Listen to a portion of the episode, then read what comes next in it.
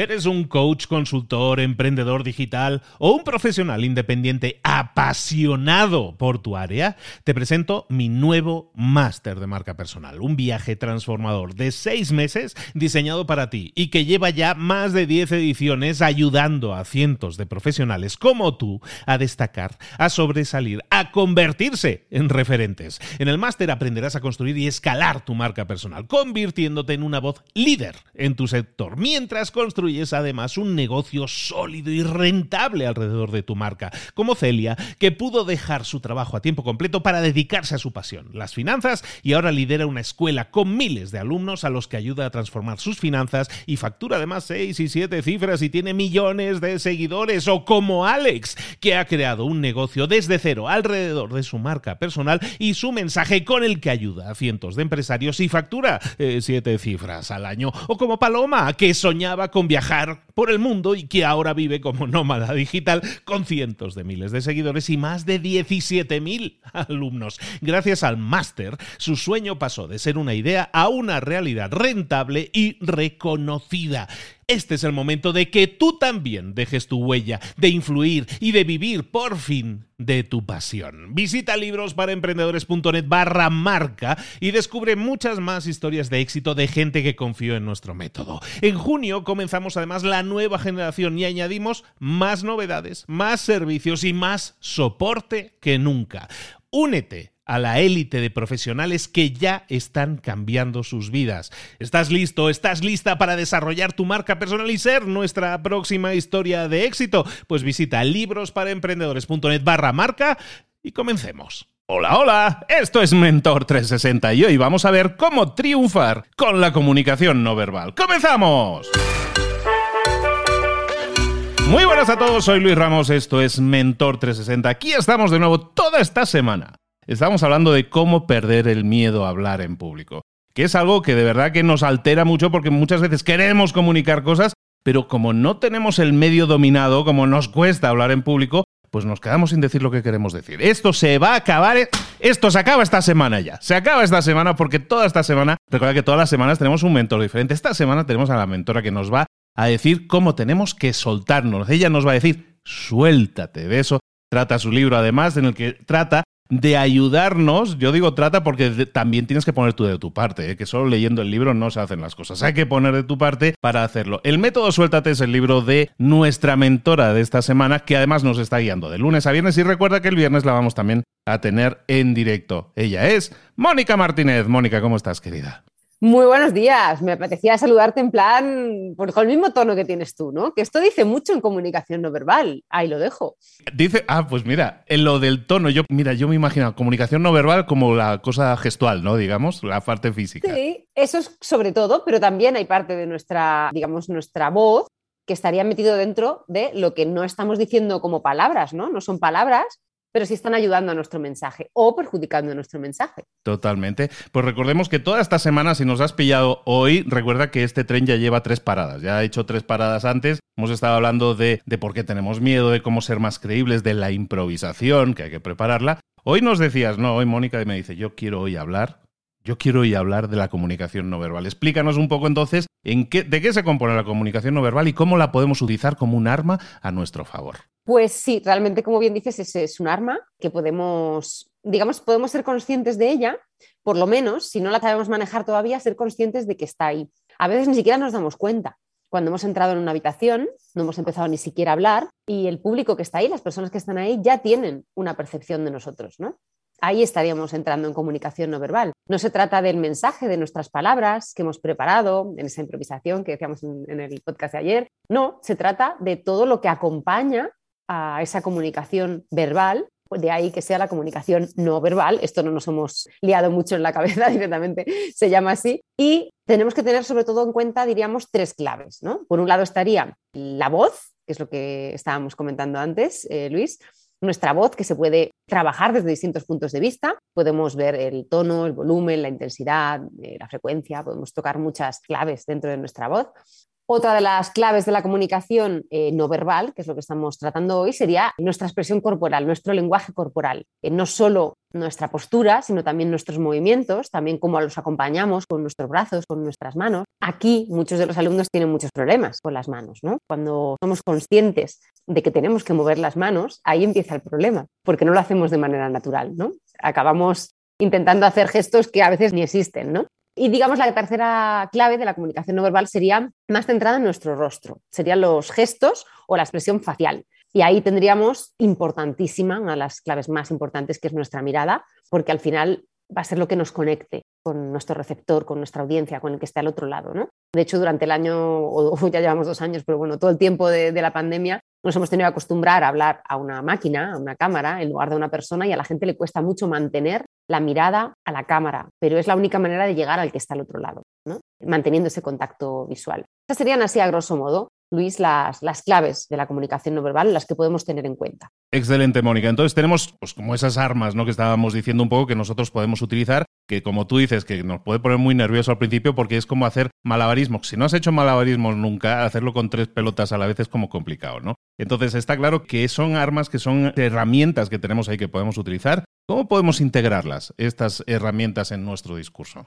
Pues lo primero, como digo, hay que tomar conciencia de cómo lo hago yo en mi día a día, ¿no? Esto lo suelo trabajar también con los alumnos porque no somos conscientes. Les digo, a ver, a partir de mañana, por ejemplo, cuando te pares con un compañero en el trabajo, analiza tu postura, ¿no? ¿Cuál es tu postura cómoda en la que hablas tú tranquilamente? ¿Por qué? Porque esa postura es la que luego nos va a ayudar en un escenario, la que nos va a ayudar en una presentación, a no tener que estar fingiendo algo que no somos, ¿no? Porque es verdad que en los libros, hay muchos libros de, lenguaje corporal, te ofrecen posturas, eh, digamos, correctas, ¿no? Para el lenguaje. Pues, por ejemplo, si es cierto que tener una espalda erguida, ¿no? tener el, peso bien dividido en, las piernas, pues son un poco claves para que tener una postura que al otro le da esa impresión que buscamos, ¿no? de seguridad, de estar tranquilo. Pero si no es tu postura, si no es la que tú usas cuando te paras a hablar con alguien o cuando vas a hacer la compra y te encuentras con alguien, te va a costar mantenerla. Y como hemos dicho en los días previos, en el momento en el que tú estás hablando en público o hablando a cámara, tienes demasiadas cosas, demasiada agitación mental. Entonces, no le incluyamos una más, ¿no? ¿Qué postura me tengo que poner? Que sea algo automático, que tu cuerpo sepa cómo debe colocarse para estar a gusto, para estar tranquilo y para soltarte. Eso por la, en cuanto a la postura. Entonces, analizas tu postura y encuentras esa en la que estás cómodo, aunque quizá tengas que corregir un pelín porque estás exponiéndote a los demás, ¿no? Si, por ejemplo, eres de cargar mucho la cadera, que a las mujeres nos pasa bastante, nos paramos y cargamos la cadera en un lado, quizá tengamos que empezar a compensar y estar más equilibradas porque eso nos puede llevar, recordar el, el cerebro nos manda señales si tenemos, estamos nerviosos o, creemos que estamos en una situación de miedo, nos manda señales eh, de movimiento y si tu cuerpo recibe esas señales y está inestable, es más posible que empieces a moverte sin querer, de manera involuntaria, y lo que perciben los que nos están viendo, escuchando, es que estamos nerviosos. Entonces, para dar una sensación de tranquilidad, tenemos que estar tranquilos y la mejor manera es conocer cuál es nuestra postura y utilizarla. Aparte de eso, los movimientos que hagamos corporales también eh, van a decir mucho de nosotros, ¿no? Si somos eh, muy de hacer movimientos muy grandes, muy abiertos con los brazos, parece que nos estamos entregando más, que estamos como mucho más liberados, más sueltos, que si hacemos movimientos muy pequeñitos, muy cerca del cuerpo, ¿no? Parece como que estamos tensos, que no tenemos seguridad, ¿no? que no queremos llamar la atención con nuestra gestualidad, en este caso corporal. Eso en cuanto a la postura, lo que tendríamos que, sobre todo, que trabajar. ¿no? Como digo también las manos, hay mucha gente que me pregunta, ¿y qué hago con las manos, Mónica? Me cuesta muchísimo, no sé qué hacer. Pues lo mismo que la postura. Analiza qué haces tú con tus manos cuando hablas. Si las manos deberían solo de apoyar lo que estamos diciendo. No debes pensar, tengo que hacer esto con esta mano y esto con la otra. Por ejemplo, juntar dedos, que a veces nos da seguridad, es un anclaje desde el punto de vista de programación no lingüística, pero quizá depende de dónde los pongas, te estás cerrando también al que te escucha. Entonces intentemos que sea una comunicación fluida en la que no tengo que pensar qué hago con las manos.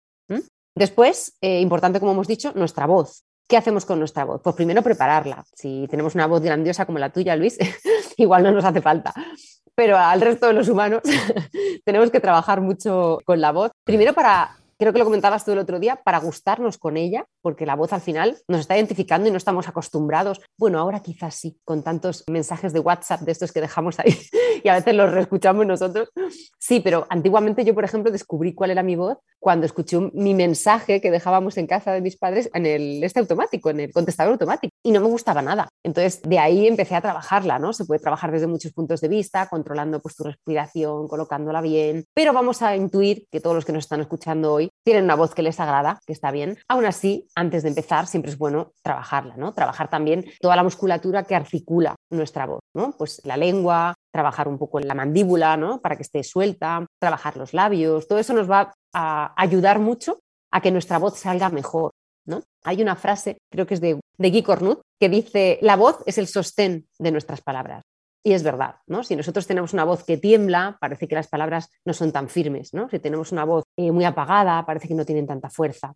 Entonces pensemos que nuestra voz es el vehículo del mensaje, con lo cual trabajemos bien la voz. Bueno, aquí podríamos entrar en muchas más cosas como la manera en la que lo contamos respecto a la voz. Quiero decir, si hacemos silencios, si empezamos a hablar mucho más rápido en algún momento o luego lo paramos. O sea, podemos jugar con los tonos, con las entonaciones, con la frecuencia, para causar la impresión que queramos de ese mensaje, a pesar de estar diciendo las mismas palabras, que de esto estamos hablando de hoy. Una cosa son las palabras y otra cosa todo lo que le acompaña. ¿no?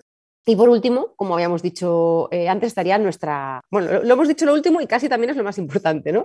Nuestros gestos, nuestra expresión facial. Como hemos enunciado al principio, lo más importante es la mirada, pero en general todo nuestro rostro también indica muchas cosas al que nos ve, al que nos escucha. ¿no? Yo siempre digo que lo bueno es empezar con una cara amable. Si tú no eres de sonreír, no hace falta que empieces riéndote, ¿no? Si lo eres, mm, está muy bien, porque al final el espectador la audiencia puede actuar en espejo y ya se puede poner una actitud como mucho más eh, receptiva, ¿no?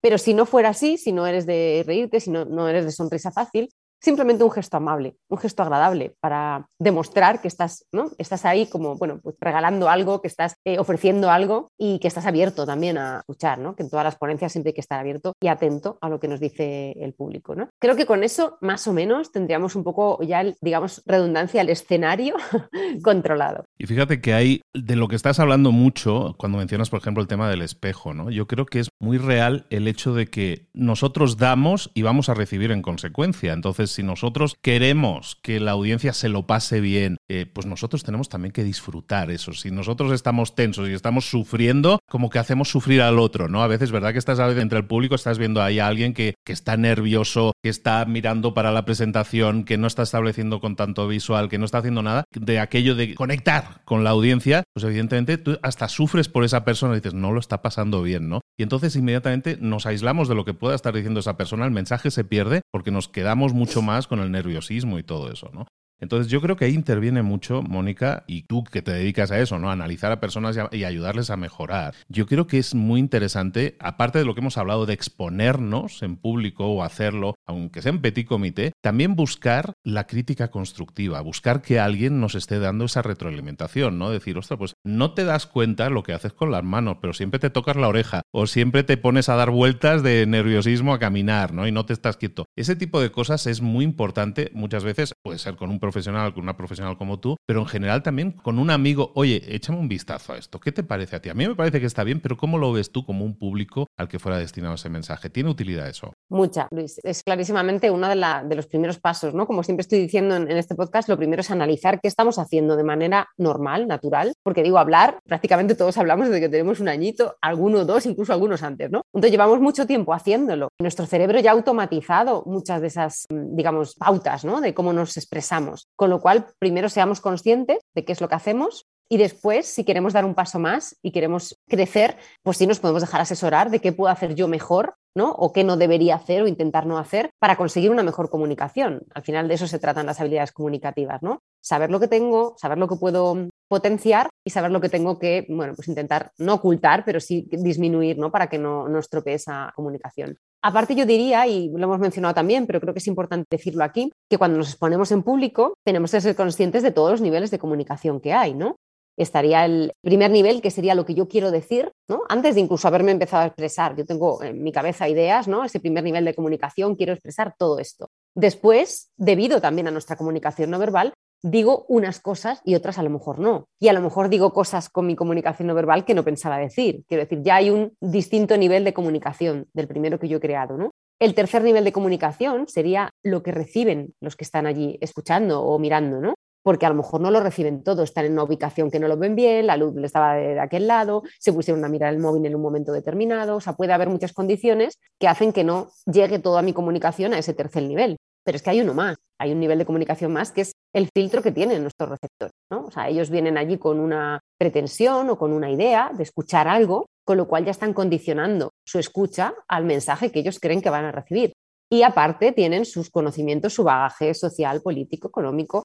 Todo esto también influye en la comunicación que ellos reciben. Con lo cual, cuanto más trabajemos los dos primeros niveles, que son los que están en nuestra mano, lo que quiero decir, ahí estaría lo que trabajamos ayer, de prepararme bien mi discurso, y lo que finalmente digo, que sea congruente las palabras que estoy diciendo con lo que está mostrando mi cuerpo, ahí estaríamos por lo menos disminuyendo al máximo que se pierda esa comunicación. ¿no? Entonces creo que tenemos que ser conscientes de esos cuatro niveles de comunicación. Es importante también aquí poner en práctica lo que en programación neurolingüística se llama el estándar de la comunicación. Verás, al final es como si estuvieras tomando el café con alguien, ¿no? Tú puedes decir que estás allí en ese momento, pero a lo mejor estás pensando en que, uy, que salen no sé qué, los niños del cole, tengo que ir a buscarlos, uy, el WhatsApp, que me ha llegado el WhatsApp de no sé qué, uy, que no he pagado, no tal. En ese momento estarías con esa persona, pero no estarías disponible para esa persona. Entonces, el primer condicionante es estar disponible para lo que estoy haciendo. El segundo sería ser consciente de lo que estoy haciendo porque a veces, pues igual, estamos a, demasiadas cosas, no somos conscientes de nuestro cuerpo y aquí influye la comunicación no verbal, no soy consciente de qué estoy haciendo con mi cuerpo en ese momento o con mi rostro, Tengo que ser consciente de todo lo que está comunicando de mi cuerpo.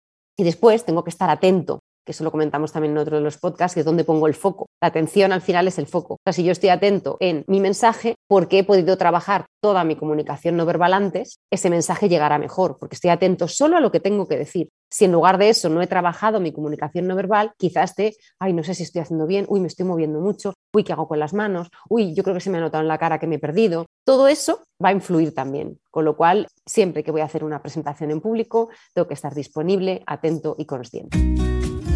Hoy estamos hablando con Mónica Martínez, no, hoy toda la semana estamos hablando con Mónica Martínez de, cómo perderle el miedo a hablar en público, que es ese gran miedo que se interpone muchas veces en que podamos lograr transmitir todo aquello que es nuestro mensaje y así impactar positivamente a otras personas, como decíamos, en estos niveles de comunicación que tenemos que estar conquistando uno tras otro, uno tras otro. Mónica, ¿algún consejo concreto que tenga que ver, por ejemplo, con la mirada? Porque te voy a decir por qué lo digo, ¿eh? Porque yo que soy así como medio obsesivo a veces, cuando veo algo digo, quiero, ¿cómo consiguen estas personas? Y el tema de los actores, por ejemplo, es algo que yo me he estado analizando, fíjate. Cuando tú ves una película y ves un gran actor normalmente, rara vez parpadean. ¿Vale? Sobre todo cuando están diciendo una frase concreta, algún mensaje concreto, una palabra, una frase concreta que es importante, nunca parpadean. Está la mirada ahí que tú... Yo empiezo a hacer el ejercicio de decir, voy a aguantar yo la mirada tanto y me empieza a llorar el ojo. Digo, ¿cómo es posible que este hombre lleve un minuto sin parpadear? ¿no? Y es mucha gente que utiliza el poder de la mirada, por al final los ojos tienen una expresividad muy fuerte. ¿Cómo podemos utilizar algún truco, alguna estrategia que nosotros podamos utilizar para ser, a lo mejor al principio, para ser más conscientes, ¿no? Si nos vamos a grabar para una red social y todo eso, ¿estoy parpadeando que parezco una mariposa? ¿O estoy abriendo el ojo y dejándolo abierto en el momento concreto para impactar más con algún mensaje? ¿Tiene sentido lo que estoy diciendo? Tiene sentido, muy buena pregunta, Luis. Es verdad que quizá lo primero sería mantener la mirada antes de parpadear o no. Quiero decir, parpadear o no a veces eh, es un gesto involuntario.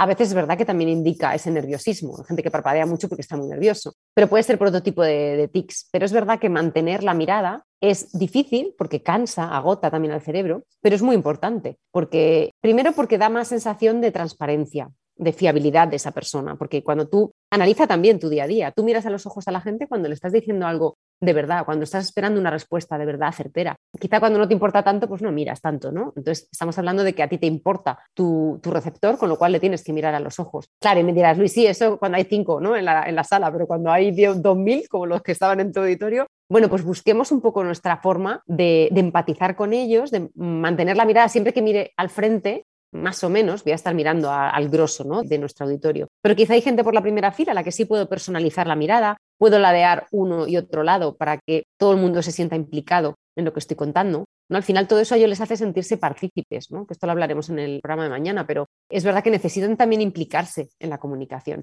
Y la mirada es, vamos, por antonomasia, la mejor manera de anclar nuestro mensaje en el que nos está recibiendo. ¿no? Entonces, si quitamos la mirada, que tenga una justificación. No la quitemos para mirar para el suelo porque estaremos también haciendo una comunicación no verbal, ¿no? En muchos sentidos. Si la quitamos para pensar, es normal. Cuando estás hablando con alguien y piensas, puedes retirar un momento la mirada para pensar a veces para mentir, a veces para imaginar. Pero hay mucha, hay mucha literatura escrita sobre esto, pero importante. Y lo que digo, parpadear, si es verdad que si te están sin parpadear, te llega todavía mucho más fuerte ese mensaje. Como dices tú, el actor que mira a cámara, igual lo han hecho diez veces hasta que le ha salido. pero es verdad que Hay una intensidad, hay una intensidad. Claro, exacto. No, me venía a la mente es que hay una obra de teatro muy conocida que se llama Hamilton, y hay una escena en Hamilton que es el rey de Inglaterra, ¿no? Y entonces empieza a cantar unas canciones muy chistosas pero lo hace con una mirada intensísima y en alguna entrevista el actor decía, no, yo me quedo mirando a una persona en concreto en el público durante toda la extensión de esa frase, ¿no? De ese fraseo completo. Y la intensidad que se genera, la energía que se genera es muy potente e invade a todo el resto de la, de la sala. Y yo digo, no, pues se me hace fantástico conocer ese tipo de mini tácticas, ¿no? Que tienen mucho que ver con eso de, de, hacer llegar tu mensaje, ¿no? De intensificar tu mensaje, ¿no? Yo creo que es muy importante. Te voy a explicar un secreto. Luego la gente me dice, no, que la voz de Luis y tal. No, la voz de Luis se trabaja. Pero ¿sabes qué? Creo que me ha ayudado a mí mucho tener hijas pequeñas y leerles todas las noches historias. Ah, Leer historias y, escenificarlas, ¿sabes? O sea, yo soy de, de, hacer la voz del lobo y hacer la voz de Caperucita y todo eso. Y entonces eso es lo que tú estabas diciendo exactamente, de esa gimnasia que tenemos que hacer con la parte de la boca, ¿no? De, de abrir más, de, de la garganta, de hacer voces. Al final es un instrumento que cuanto más afinado lo tengamos y cuantas más notas sepamos tocar, al final eso nos puede ayudar mucho a expresar mucho mejor y a que la gente diga, ay, pues no sé, eh, habla bonito y todo eso. Bueno, a lo mejor el habla bonito es que hay un trabajo detrás de cuidado, ¿no? De cultivar la voz, ¿no? Y eso es súper importante. Entonces, desde aquí lo digo, leámosle, por muchas razones, ¿eh? no solo por tu voz, que es así como egoísta, pero leámosle cuentos a los niños y vamos a escenificarlos y vais a ver cómo eso os va a ayudar mucho. Sí, eso es maravilloso. Y al hilo de esto, antes de que terminemos, quería decir también otro consejo respecto a lo de la mirada, ya no para hablar en público, pero sí para hablar a cámara, que como digo, ahora cada vez lo utilizamos más. Yo desde, como sabéis, desde que tengo 15 años, está en el mundo de la tele y al final me hubiera encantado saber todo esto antes, ¿no? Ahora lo puedo saber por la experiencia y, bueno, la gente lo puede saber por lo que divulgamos y por el libro, ¿no? Pero al final, hablar a una cámara era algo muy frío. ¿No? Hablar un objetivo delante de, no sé, había gente en el plató, pero a veces no había nadie tampoco, o sea, depende, ¿no? Yo me imaginaba siempre a mi madre. O sea, imagínate a alguien con el que tengas suficiente complicidad para contarle las cosas, porque se las vas a transmitir de una manera mucho más cercana que a una máquina, ¿no? Que a un objeto que no, está, no, hemos nacido hablando a las máquinas, ¿no? Entonces, parece que ese contacto no personal a veces nos, nos hace mucho más fríos. Si pensamos que se lo estamos contando, pues eso, a nuestra madre, a nuestro marido, a nuestro hijo, a quien quieras, al otro lado de la cámara, seguramente seamos mucho más potentes con nuestra transmisión de lo que queremos decir, seamos mucho más humanos, que es lo que necesitamos también en, comunicación. Pues como decíamos, vamos a ser más humanos, vamos a conectar más en nuestra comunicación, vamos a perderle el miedo a hablar en público. Toda esta semana con nuestra queridísima Mónica Martínez. Mónica, ¿dónde podemos saber más de ti? Localizarte, ¿dónde nos llevaría el GPS si pusiéramos Mónica Martínez? pues eh, el GPS igual por aquí a Madrid, a la sierra, pero en Google me pueden encontrar en monicamartinezcoach.com, tres dobles, es la página web, y en redes sociales Mónica Martínez Coach, Mónica M. Martínez, que también es el mismo en Instagram. Mónica, estamos a punto de cerrar la semana. Nos queda rematar, ponerle la guinda al pastel. Bueno, va a haber guinda doble porque nos falta un episodio que no os podéis perder y mañana también vamos a estar en directo con la audiencia. Por lo tanto, te emplazo y os emplazo a todos que no os perdáis este viernes porque cerramos por todo lo alto con el último episodio de la semana, pero también con el directo que espero que no os perdáis. Mónica, querida, muchísimas gracias de nuevo por compartir con nosotros todo este conocimiento. Nos vemos aquí mañana a ti por invitarme, a todos los que nos están escuchando por hacerlo y espero que sigáis practicando en esos retos. Os hemos ido soltando y que os van a ayudar mucho de verdad a avanzar en vuestra comunicación. Oye, es cierto, ¿qué reto? ¿Te gustaría ponerles algún reto hoy o no? Mira que se querían ir sin reto, ¿eh? Sí, sí, sí, estaba pensando, es cierto. Nada, hay que decirlo. A pues ver, ¿qué reto se nos ocurre ponerle hoy? Pues mira, quizás ese sea un reto, ¿no? El que se analicen y encuentren cuál es su postura, cuál es su gesto más natural, el que ellos hacen de manera cotidiana, ¿no? Porque al final, como hemos dicho, ser conscientes nos va a ayudar a mejorar. Con lo cual, primero seamos conscientes de eso, ¿no? De cómo nos movemos, de cómo nos sentamos, de cómo nos paramos, de toda nuestra gestualidad facial. Ahí te queda la tarea. Analiza tu comunicación no verbal. Y mañana hablamos. Mañana hablamos a ver qué, cómo lo podemos rematar esta semana a lo grande. De nuevo, Mónica, muchísimas gracias. Nos vemos aquí mañana. Hasta mañana.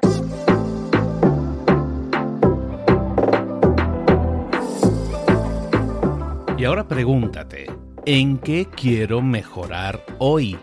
No intentes hacerlo todo de golpe, todo en un día. Piensa, ¿cuál es el primer paso que puedes dar ahora mismo? En este momento, quizás. A lo mejor te lleva dos minutos hacerlo. Si es así, ¿por qué no empezar a hacerlo ahora? ¿Por qué no empezar a hacerlo ya, en este momento? Ahora. Cierra los ojos. Respira hondo y repite, sé lo que tengo que hacer. Sé cuál es el siguiente paso. Voy a darlo en este momento piénsalo, siéntelo y hazlo.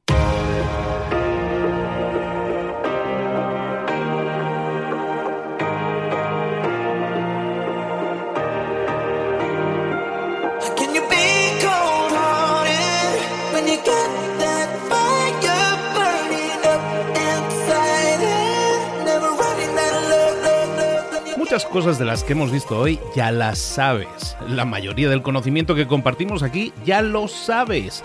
Sabemos lo que tenemos que hacer, sabemos lo que tenemos que evitar, lo que no tenemos que hacer, todo eso ya lo sabes. El único problema es que no lo ponemos en práctica, no pasamos a la acción y es ahí donde te necesito a ti y a tu compromiso.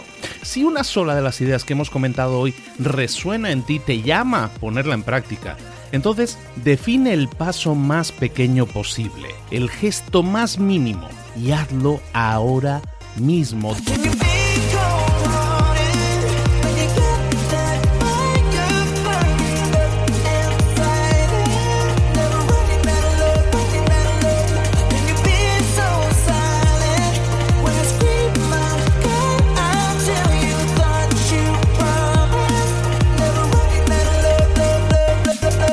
Hablo de crecimiento personal, pero también de crecimiento profesional. Expandir tu red de contactos, mejorar tus relaciones con los demás, aprender alguna cosa nueva, poner en práctica una pequeña técnica que te ayude. Todo suma, pero solo suma si lo pones en práctica. No si piensas en ponerlo en práctica. Pensar en ponerlo en práctica no sirve, tienes que ponerlo en práctica, pasar a la acción.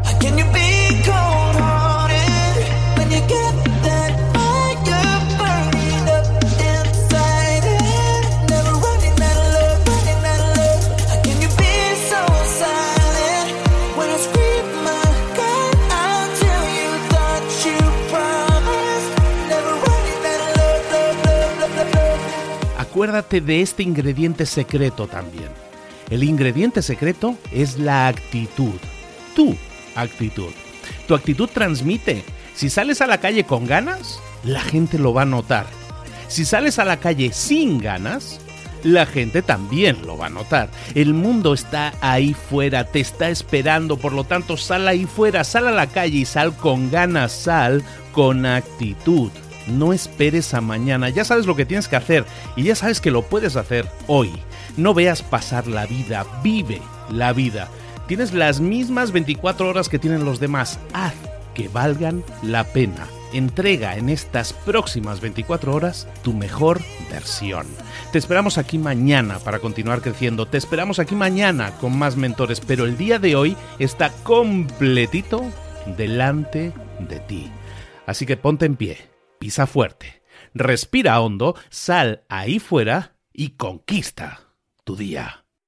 ¿Eres un coach, consultor, emprendedor digital o un profesional independiente apasionado por tu área? Te presento mi nuevo máster de marca personal, un viaje transformador de seis meses diseñado para ti y que lleva ya más de 10 ediciones ayudando a cientos de profesionales como tú a destacar, a sobresalir, a convertirse en referentes. En el máster aprenderás a construir y escalar tu marca personal, convirtiéndote en una voz líder en tu sector, mientras construyes construyes además un negocio sólido y rentable alrededor de tu marca, como Celia, que pudo dejar su trabajo a tiempo completo para dedicarse a su pasión, las finanzas, y ahora lidera una escuela con miles de alumnos a los que ayuda a transformar sus finanzas y factura además seis y siete cifras y tiene millones de seguidores, o como Alex, que ha creado un negocio desde cero alrededor de su marca personal y su mensaje con el que ayuda a cientos de empresarios y factura eh, siete cifras al año, o como Paloma, que soñaba con viajar por el mundo y que ahora vive como nómada digital con cientos de miles de seguidores y más de 17.000 alumnos. Gracias al máster, su sueño pasó de ser una idea a una realidad rentable y reconocida. Este es el momento de que tú también dejes tu huella, de influir y de vivir por fin de tu pasión. Visita librosparaemprendedores.net barra marca y descubre muchas más historias de éxito de gente que confió en nuestro método. En junio comenzamos además la nueva generación y añadimos más novedades, más servicios y más soporte que nunca. Únete a la élite de profesionales que ya están cambiando sus vidas. ¿Estás listo? ¿Estás lista para desarrollar tu marca personal y ser nuestra próxima historia de éxito? Pues visita librosparaemprendedores.net barra marca y comencemos.